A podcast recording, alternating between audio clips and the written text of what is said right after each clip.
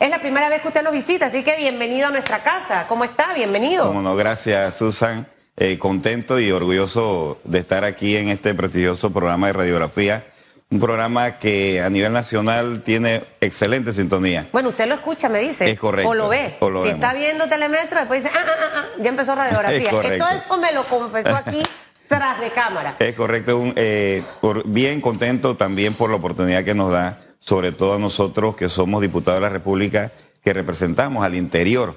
En este caso, nuestro circuito es un circuito rural y, y no tenemos esas oportunidades que tal vez tienen los políticos o los diputados o los funcionarios de la capital. acá de la capital. El área suya, este circuito, el 94 de Veragua, ¿qué eh, corregimientos comprende? El circuito 94 es un circuito eh, rural con cuatro distritos. El distrito de Atalaya, el distrito de Montijo, el distrito de Mariato y el distrito de Río de Jesús, con 23 corregimientos, Cuatro distritos, 23 corregimientos 556 comunidades tiene nuestro y distrito. una población de cuánto? Eh, población votante de 26 mil habitantes.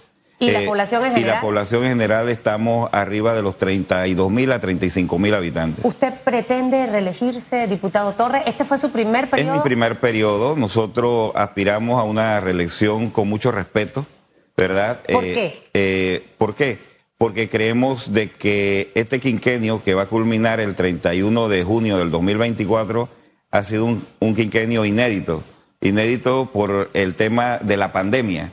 Es el primer eh, eh, gobierno, o nosotros en la, en la legislatura, que nos enfrentamos a una pandemia que nos tuvo prácticamente dos años sin visitar, sin, sin comunicarnos directamente con nuestros habitantes, con nuestros pobladores, porque a, pesar, eh, Susan, que nosotros representamos un partido político, cuando la población nos eh, elige, nos elige es para toda la población en general, así que nosotros visitamos y podemos gestionar y podemos apoyar a toda la población sin distingo de banderías ¿Qué políticas. proyectos desea usted impulsar? Cosas que se le hayan quedado ese trabajo, porque definitivamente que cinco años eh, para, para, para muchos es poco de lo que se puede lograr. Entonces, ¿cuáles serían esos compromisos realmente del diputado Torres para regresar nuevamente a la Asamblea? ¿Qué se le quedó en el tintero? ¿Qué cosas quisiera eh, para una población de 32 mil habitantes? eh, incluyendo ahí a los que votan y a los que no votan, los que son PRD, los que no son PRD. ¿Qué proyectos puntuales realmente usted tiene como, como pilares que encabezan esa intención a reelegirse? en, el tema legislativo, porque también nosotros nos tenemos que referir, porque el diputado, el legislador tiene sus funciones específicas, pero esas funciones específicas, sobre todo en el interior de la República, eh, pueden ir acompañadas de una gestión de gobierno para gestionar que el gobierno, el, el- el órgano ejecutivo pueda realizar proyectos en nuestro circuito. ¿En qué quedamos todavía nosotros pendientes? En el tema vial. El tema vial en nuestro circuito necesita mucho, aunque, aunque en esta gestión del gobierno del presidente Cortizo hemos ido avanzando, por lo menos los ¿Qué 100 hace falta en la eh, parte vial? eh, en la parte vial, carreteras de asfalto. Eh, nuestro circuito, la gran mayoría son carreteras de tierra, carreteras de material Oiga, pero el ministro Sabonge no lo ha ayudado. Sí, pero el, eh, el- el abandono que tenía total del circuito Ok. 94, eh, nosotros hemos ido caminando. ¿Cuánto le haría falta de kilómetros para precisamente eh, trabajar en esos proyectos? En Alre- alrededor de 80 kilómetros. 80 kilómetros. De 80 kilómetros que nosotros solicitamos porque el productor, que nuestro circuito es un circuito productor eh, ganadero, agropecuario, de pesca y el turismo que tiene mucho por explotar, nosotros no podemos estar promoviendo un circuito como el nuestro con carreteras de tierra, con carreteras de mal estado. Eh, y el productor ya debemos determinar de que caminos de producción de material selecto, no, caminos de producción de asfalto, para que este productor pueda tener los 365 días del año una viabilidad para vender y, y llevar su producto a un destino que le pueda permitir a su familia, a su entorno, tener una ganancia Aparte y una del mejor tema vida. vial, y que creo que es importante, eh, vamos a pensar que Sabonge estaba muy ocupado, pero eh, 80 kilómetros de caminos que no son de asfalto, que son de tierra, que eso es probablemente lo que vemos mucho en internet, eh, diputado. Torres. Cuando se quedan los carros, cuando tengo que cruzar eh, el, el río, viene la crecida, los maestros eh, yendo a sus lugares de trabajo. es una tarea pendiente. Otra más de su, de su circuito, no sé en tema de salud, en tema de educación, en escuelas el y demás. En el tema de salud, nosotros desde el día uno hemos sido el diputado que, que el tema del cáncer, Susan, eh, ha sido prioridad para nosotros. ¿Por qué? porque el circuito 94 y la provincia de Oragua tiene una alta incidencia de cáncer. Eh, es la principal causa de muerte en nuestra provincia. En nuestro circuito tenemos eh, moradores de los 23 corregimientos con esta enfermedad. Y en verdad nosotros hemos, a través de nuestras leyes, mi primera ley fue una ley para ayudar a, los pacientes por diagnosticar y diagnosticados con cáncer para sus traslados hacia el hospital oncológico. ¿Y por qué está este número de incidencia tan alto en el circuito 94? ¿A qué obedece? Eh, nosotros hemos hecho algunas interrogantes y algunos estudios con compañeros que, que tienen conocimiento de eso. Eh, en, muchos, en muchas comunidades se producía el agua de consumo humano a través de las tuberías de asbesto cemento. Y bueno, gracias a Dios se ha ido mejorando, se ha ido cambiando eso, eh, pero prácticamente se hizo un daño en muchas generaciones. También eh, nuestro circuito es un circuito que produce mucho arroz. Eh, estas fumigaciones aéreas, que ahora hay empresarios productores, incluso en mi circuito, que se están dedicando a la fumigación a través de drones, que eso va a mejorar también el nivel de contaminación ¿verdad? Porque fumigar en avioneta, en helicóptero, aparte de que fumiga el arroz, pero también fumiga las plantas, fumiga los árboles y ese veneno llega a la fuente de, ¿Qué de hídrica. ¿Qué casos eh, de, esta enfermedad han manejado ustedes en, este servicio? Nosotros, nosotros, y te lo digo porque eh, todos los días, eh, Susan, yo tengo contacto, mi equipo tiene contacto con, con pacientes oncológicos, con pacientes que se les está mandando a hacer una prueba para, para diagnosticar o descartar o diagnosticarlo con cáncer. Nosotros en el circuito tenemos alrededor de 212 pacientes con cáncer.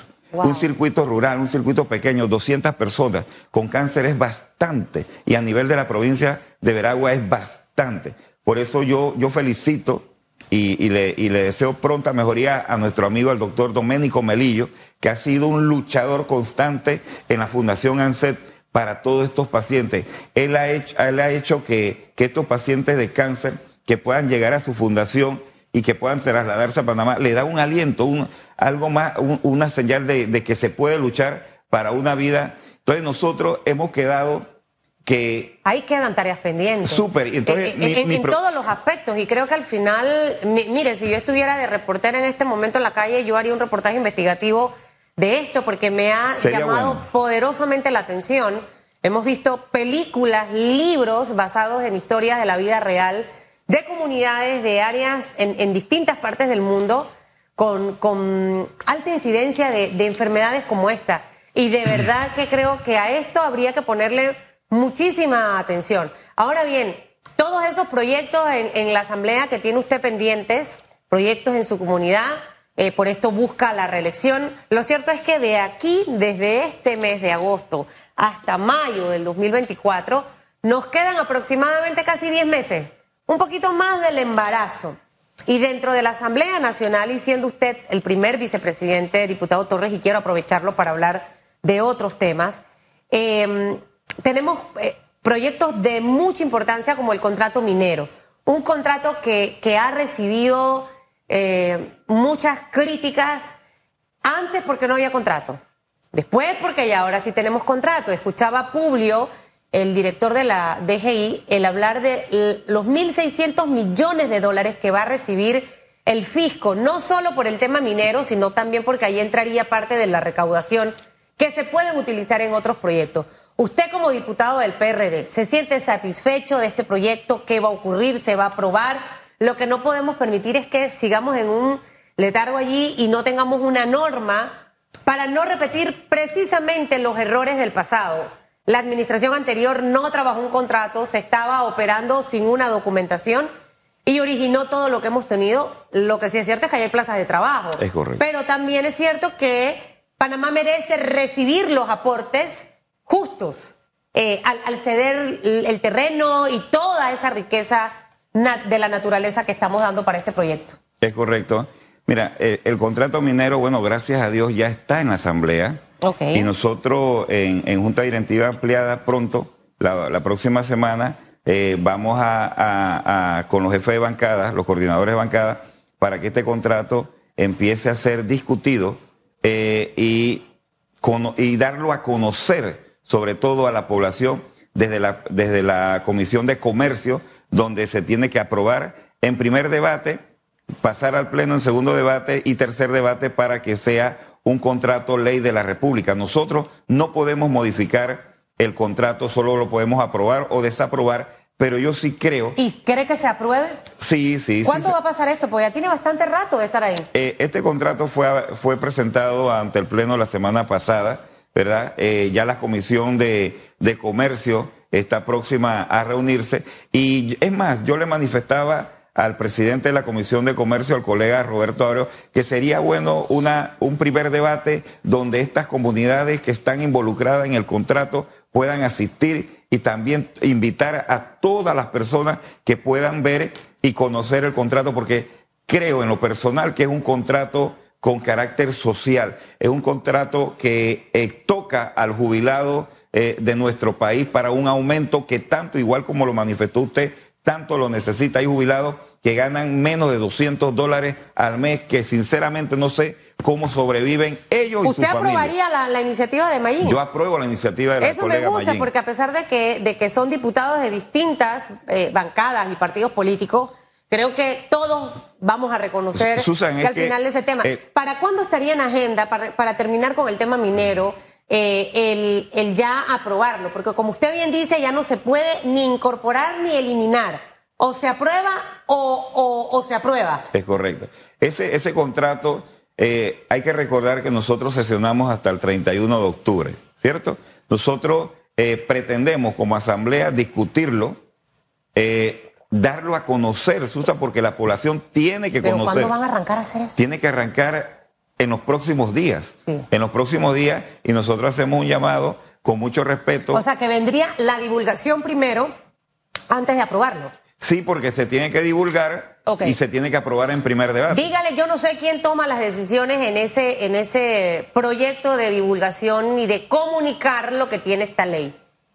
Hay que hacerlo bien. Es correcto. Que no salgan con esas cosas, con perdón de los periódicos, que la hoja, nadie se pone a leer. Una hoja larga, no he visto ninguna porque ya casi no tienen ni hoja los periódicos. ¿Quién se pone a leer esto, señor Torres? Nadie. Nadie. Esto es un comunicado. Entonces, al final del camino, en esto hay que ser estratégico.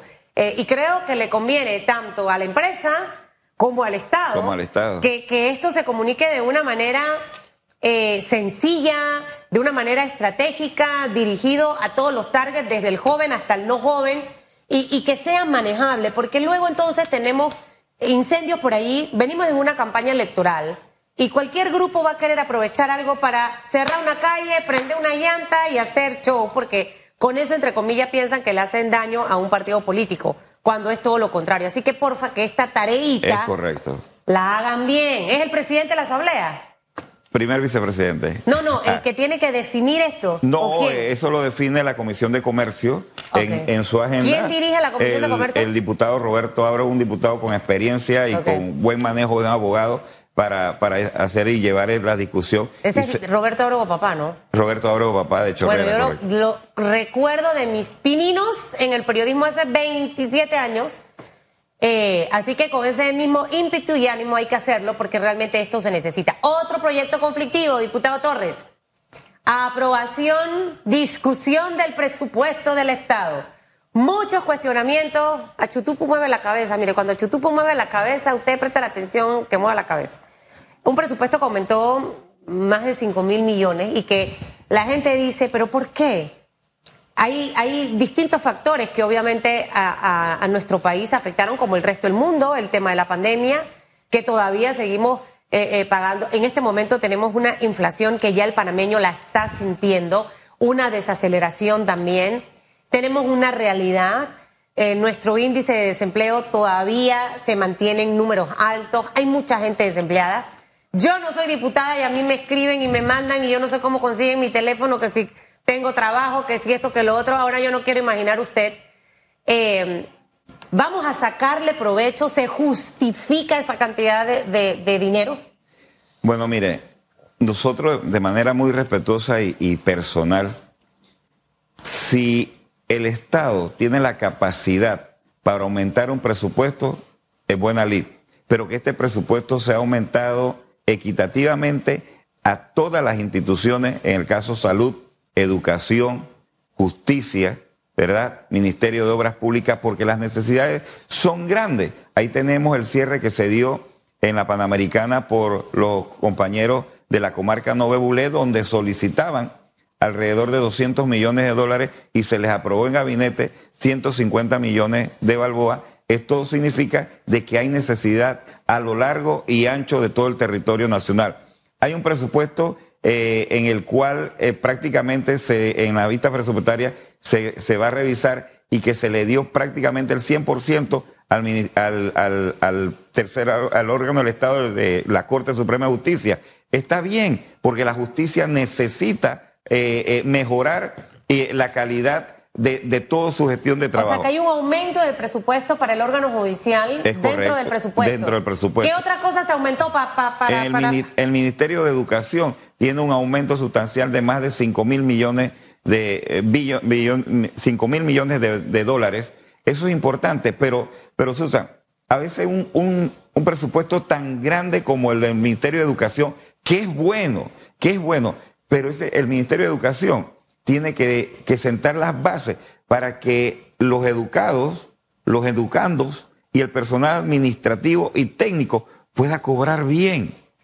No podemos seguir con educadores cobrando cada cinco, seis, siete, ocho no, meses. Y el sin utilizarse.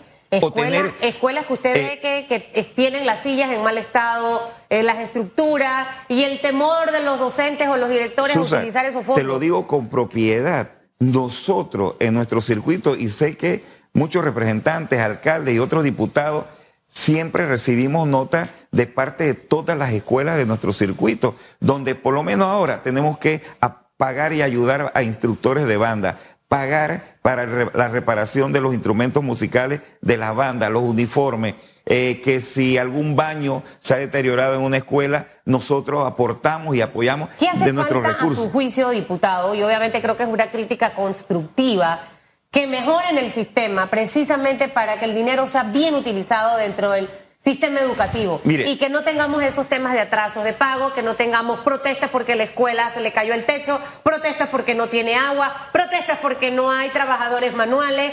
O sea, si tenemos la plata allí, ¿qué hace falta? ¿Qué es lo que ha faltado durante todo este tiempo? Para mí voluntad, voluntad, porque si usted tiene el recurso y puede gestionarlo y puede llevar a cabo ese proyecto, pero si no existe la voluntad, el recurso va a seguir creciendo pero el deterioro también va a seguir ¿Ustedes creciendo. como diputados del PRD le han manifestado esto a la ministra? Porque, Siempre. Son diputados del PRD, Siempre. pero... Eh, o sea, no, si... yo, yo soy diputado de gobierno y orgullosamente, o sea, pero soy una de las personas que cuando tengo que criticar de forma respetuosa, lo hago. Yo le he dicho al ministro de Obras Públicas que él no puede supervisar carretera en helicóptero. ¿Por qué? O sea, ¿Cómo usted va a supervisar en helicóptero cuando usted no se está dando cuenta cómo está nuestra Panamericana? ¿Cómo están nuestros caminos? ¿Cómo está un proyecto? ¿Y qué le ha dicho Sabonge cuando le Él no dice nada, él no dice absolutamente nada. Pero, pero nosotros... mire, me encanta escuchar que usted eso se lo haya dicho al ministro, porque al final, aunque usted sea diputado del PRD, es panameño. Claro. Es veragüense. Claro. Es diputado del 94 Así y la gente es. al final al que va a cuestionar y también va a ser usted, porque lo que ocurre es que la mala teja le cae absolutamente A a todos. Estas cosas, ¿usted cree que de aquí al otro año se van a reforzar? Estamos en un periodo preelectoral. Se- se y, van. si, y si seguimos supervisando las carreteras en helicóptero, si no seguimos utilizando bien los recursos en el tema de educación, vamos a llegar a una campaña electoral de mayo del 2024 con estos problemas que al final... Cierre todos los fines de como semana. bandeja de, de- de plata para el resto de los candidatos, señor diputado. Es correcto. Cierre todos los fines de semana o todas las semanas. Nosotros, nosotros sí hacemos un llamado a que el, el- el órgano ejecutivo presione, presione más a las direcciones autónomas y semiautónomas, a los ministerios. Eh, tenemos, tenemos algo, Susa, que estamos eh, eh, de falta, es de la divulgación de la gestión de gobierno. Ahí ha fallado.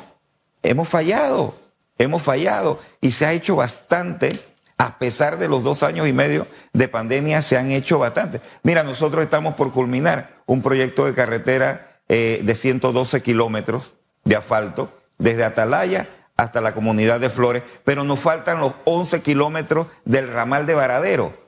Y yo le decía al señor presidente, presidente, no podemos inaugurar un proyecto que aún no ha sido terminado, porque el contrato tenía nombre y apellido. Pero es un, es un proyecto ambicioso donde se favorecen más de 50 mil personas que transitan. esa carretera ¿Y usted transita. ¿Usted escuchan, diputado?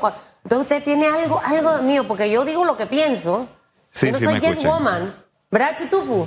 Soy bien perequera y peleona. Soraya me dice que soy rebelde. Sí me escuchan, sí me escuchan. Sí, sí lo escuchan. Sí me escuchan. A veces me ponen ¿Se molestan? A veces se molestan, pero no me importa. Me parece eso muy bien, porque al final usted tiene que defender los intereses del país. RMPRD. RMPRD. Oye, el director, ¿qué pasó? Te quedaste tan mirando a mí. La cara del diputado era épica. eh, RMPRD.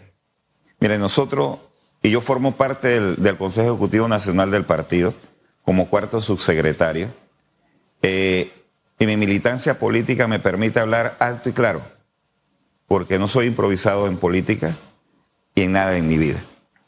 Y nosotros como cuarto subsecretario sí recomendamos tener los pies sobre la tierra para el tema de las alianzas políticas, porque nosotros no podemos permitir regresar al pasado, siempre con luces cortas, conjugándolas con las luces largas, como decía Omar Torrijos, para llegar a feliz término. ¿Qué significa eso? ¿Cómo lo interpreto? Cuando usted va manejando, usted maneja, si es una carretera abierta, va con luces largas. Pero en el momento que usted vea un peligro, el sentido humano te dice cambia las luces para que tú puedas conjugar tu alcance de visión. Y eso era lo que nos transmitió Omar Torrijos, que no lo conocí, que no tengo el apellido Torrijos, pero soy torrijista 100%. Y en ese cambio de luces, ¿Entra RM o no? Van a entrar todos los partidos políticos que quieran hacer una alianza con el Partido Revolucionario Democrático. No importa, no importa qué partido político sea.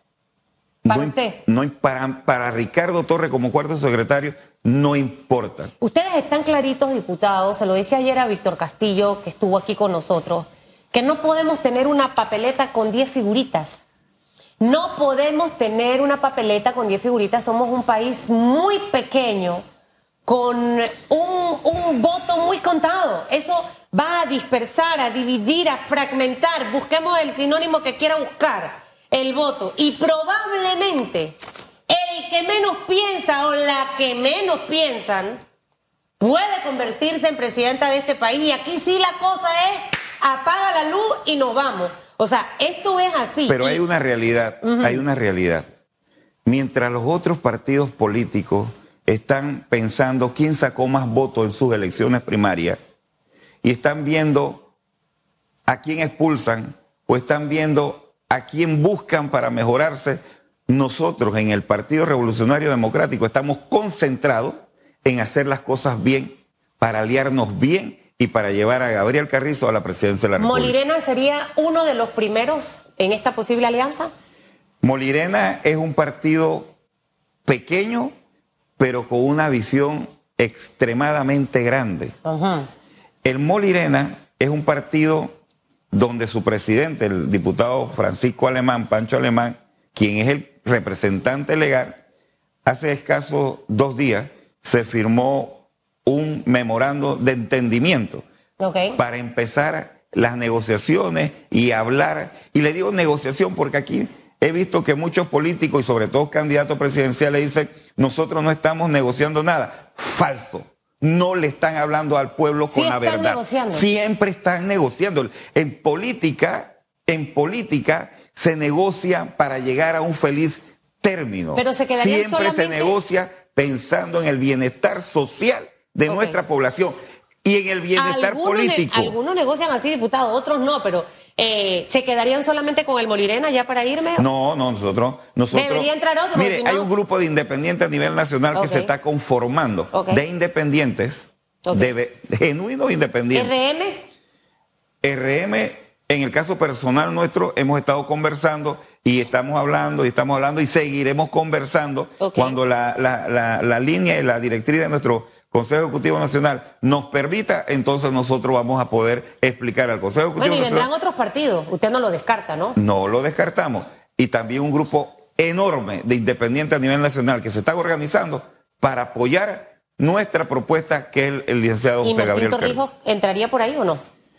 Martín Torrijos, Martín Torrijos tuvo su oportunidad como presidente gracias a un partido revolucionario democrático que lo eligió en las primarias y que lo postuló. Usted dice tuvo, o sea que ya no. No, no, no le veo ningún grado de oportunidad. Oiga, diputado, gracias por la conversa, fue buena. Sus últimos minutos fueron épicos. ¿Verdad? Ahora se verá en tendencia viral, en Reels. Ya sabe. Bienvenido para que venga y echemos más cuentos de política. El diputado no descarta conversaciones con RM y él se sonrió ahí. Tan que se quedó fue mirando a mí. Tenía que verlo a él. 8, 7 minutos, que le vaya bien, diputado. Salúdeme al presidente, dígale que venga, que yo no muerdo.